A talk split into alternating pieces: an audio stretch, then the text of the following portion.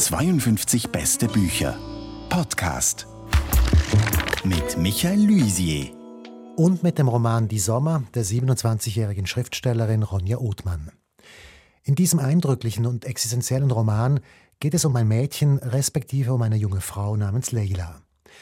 Leila ist die Tochter eines jesidischen Kurden aus Syrien, der als junger Mann nach Deutschland geflohen ist und einer deutschen Mutter aus dem Schwarzwald. Es geht in diesem Roman um all die Sommer, die Leila im Heimatdorf ihres Vaters in Nordsyrien verbringt und später nicht mehr dort verbringen kann, weil der Krieg ausbricht und der Genozid an den Jesiden stattfindet. Es geht um die Situation und das Leben der jesidischen Kurden und der Kurden generell und es geht um die Zerrissenheit einer jungen Frau zwischen den Kulturen, denn Leila ist nicht nur die Tochter eines jesidischen Kurden, sondern lebt als deutsche Staatsbürgerin in Bayern und hat dort ja auch ihr eigenes Leben. Ich habe mit Ronja Othmann über ihren Roman gesprochen und aufgrund des Umstandes, dass einiges, was ich jetzt über Leila erzählt habe, auch auf sie zutrifft, mit der Frage begonnen, wie autobiografisch denn dieser Roman sei. Ja, das ist eine Frage, die werde ich oft gefragt, weil ja so ganz offensichtlich ein paar ähm, Details übereinstimmen. Also ich würde sagen, dass ich über was geschrieben habe, was ich selber kenne. Also auch diese ähm, also ich würde sogar vielleicht sagen, Zerrissenheit nicht unbedingt aufgrund zwischen zwei verschiedenen Kulturen zu pendeln, sondern eher wegen dieser ähm, Kriegserfahrung in ihrer Familie oder dieser Vertreibungserfahrung oder dieser Erfahrung als Minderheit in einer Minderheit. Und das ist natürlich sind alles Sachen, die ich selber kenne. Und auch die, ähm, das Dorf ähm, ist ein Dorf, was existiert. Aber um diesen Roman zu schreiben, musste ich auch, äh, also Genau, weil es auch ums Erinnern geht, fiktionalisieren. Ja, das ist mir klar. Es ist, das ist ein Stück Literatur, das ist fiktionalisiert. Da geht es nicht darum, eine Autobiografie zu schreiben.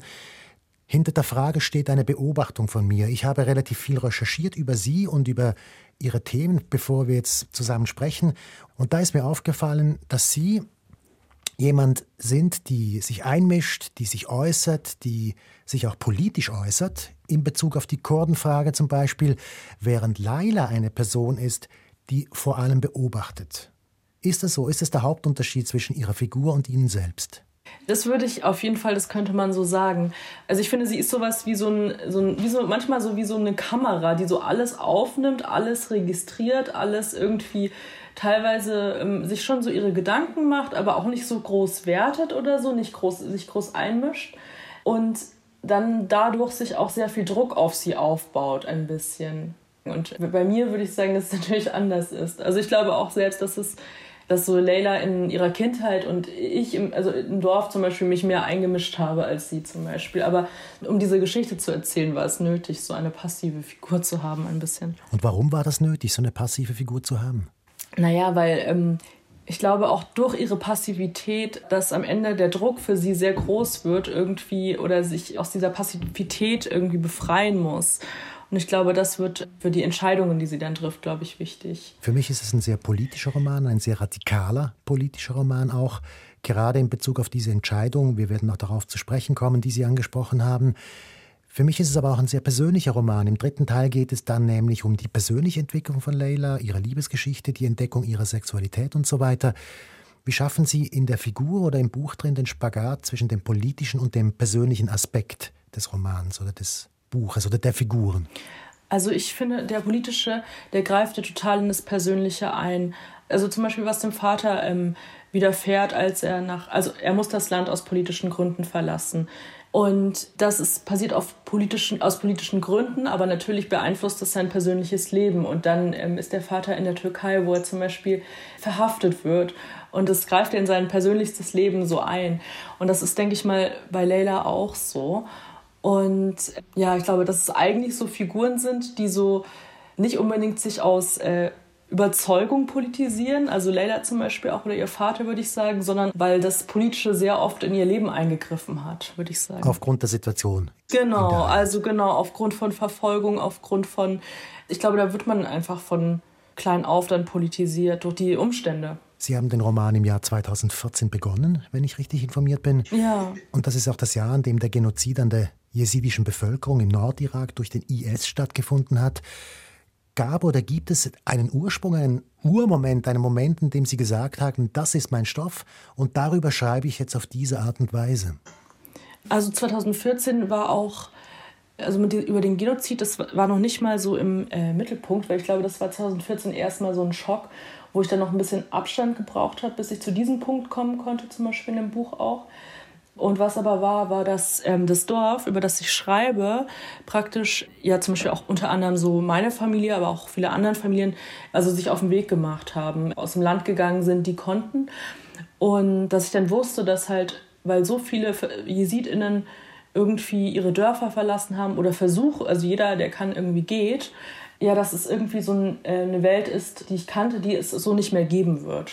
Zum Beispiel in der Türkei ist es ja auch ähm, ein paar Jahrzehnte vorher so passiert, dass diese vielen jesidischen Dörfer ähm, nicht mehr existieren. Und deswegen habe ich das in Syrien auch kommen sehen und habe dann so angefangen, irgendwie so um festzuhalten ein bisschen.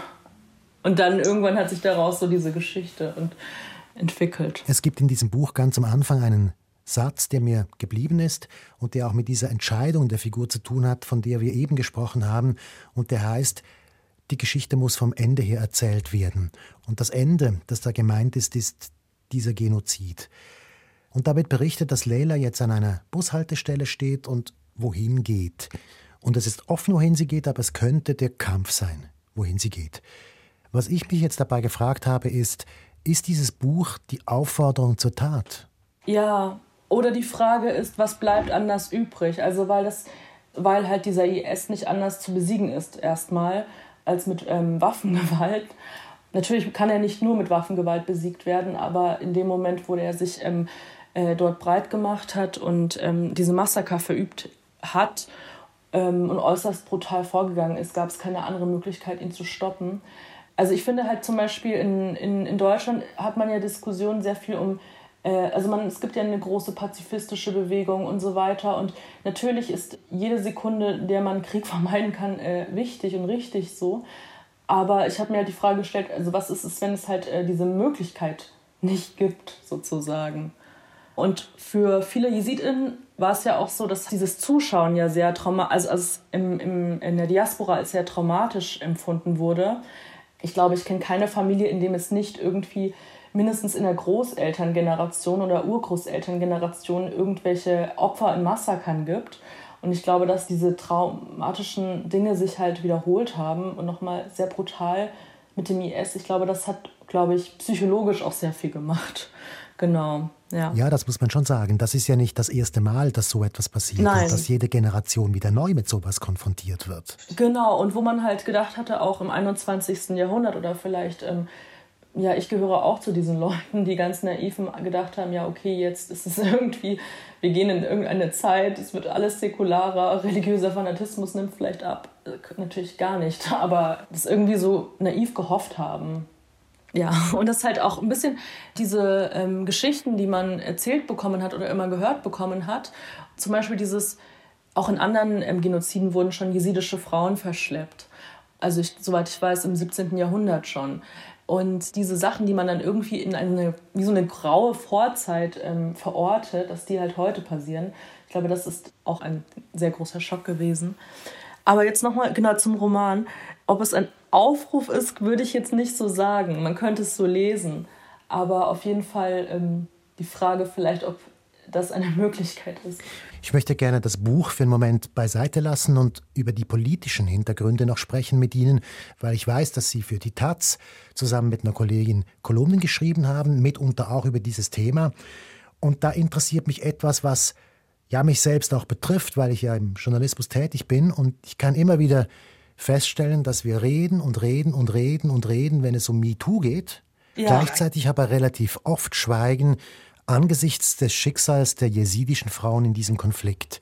Wie gehen Sie um mit diesem Widerspruch? Genau, das ist, das ist eine Sache, die ich, genau, das ist ein Riesenpunkt. Also ich weiß ehrlich gesagt nicht, wie ich damit oder so umgehe oder so, außer dass ich manchmal auch, ja, wann ich kann, irgendwie versuche darüber zu sprechen, ähm, was einen natürlich auch irgendwann ähm, müde macht, aber weil ich finde, dass darüber halt einfach nicht so hinweggegangen werden kann, dass halt im 21. Jahrhundert schon wieder ein Genozid passiert ist, der hätte verhindert werden müssen und können. dass, was ich auch absurd finde, wie viele Länder sich ja zum Glück bereit erklärt haben, also wie viele Staaten an der Anti-IS-Koalition teilzunehmen und äh, den IS äh, militärisch zu stoppen.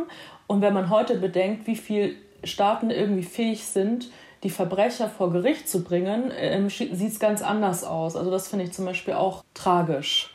Dass es in Deutschland in, findet weltweit der erste und einzige Prozess statt, wo Tatbestand des Genozids überhaupt angeklagt wird. Und die Täter kommen ja aus allen Ländern. So. Die kommen aus Frankreich, aus Deutschland, aus der Schweiz, aus den USA und aus Tunesien, Tadschikistan, überall.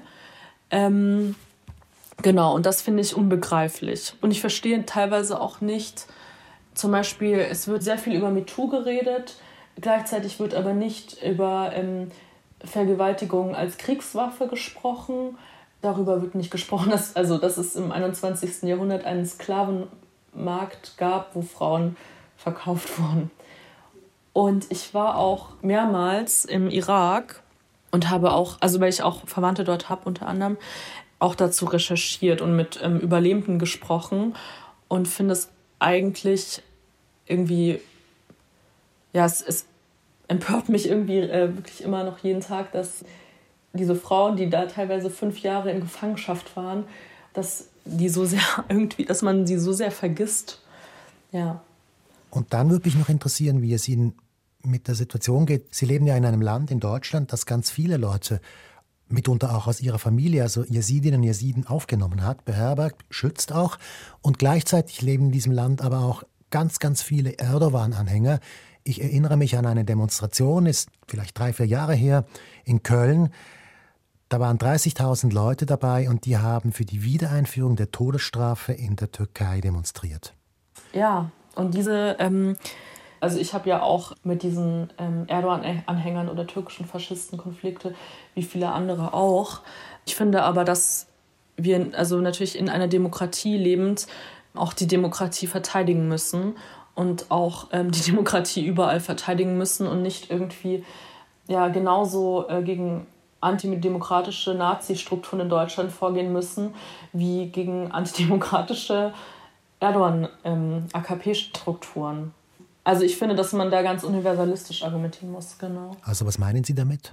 Also ich nehme es wahr, dass sehr oft irgendwie ähm, relativiert wird. Also bei Islamisten ist, dass man zum Beispiel sagt, also dass man da ähm, irgendwie aus Angst irgendwie von einem Rassismusvorwurf oder so die Augen zumacht, dass man es entschuldigt, dass es abgehängte Leute sind und so weiter.